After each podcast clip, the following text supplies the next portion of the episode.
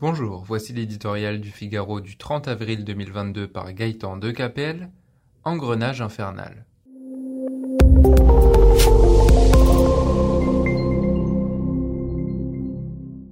Depuis quelques mois, nous nous étions pris à rêver. La crise sanitaire absorbée jusqu'à l'indigestion par l'État-providence, les affaires semblaient reparties de l'avant comme personne n'avait osé l'imaginer.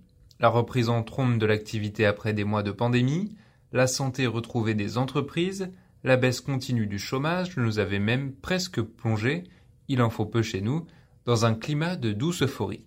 Patatras. Le zéro de croissance des premiers mois de l'année nous laisse entrevoir un atterrissage beaucoup plus brutal que prévu. Le gouvernement, une fois n'est pas coutume, n'y peut rien.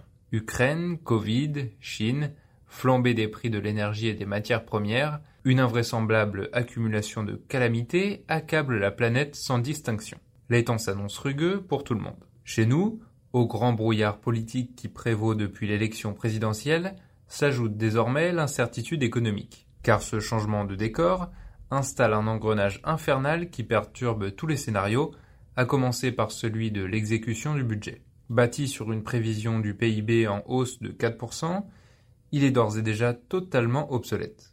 De sérieuses questions se posent aussi sur les dizaines de milliards d'engagements du candidat Macron. Aide publique contre l'inflation, revalorisation du SMIC, des retraites, des minima sociaux.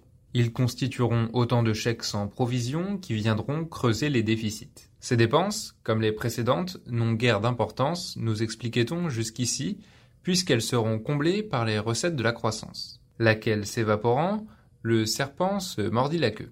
L'affaire n'aurait rien d'inquiétant si nous disposions de marges de manœuvre financières, comme nos voisins d'Europe du Nord, qui remplissent leurs caisses dans les temps prospères et les vides en période de vache maigre. Les nôtres, hélas, sonne creux depuis des décennies, quelle que soit la météo.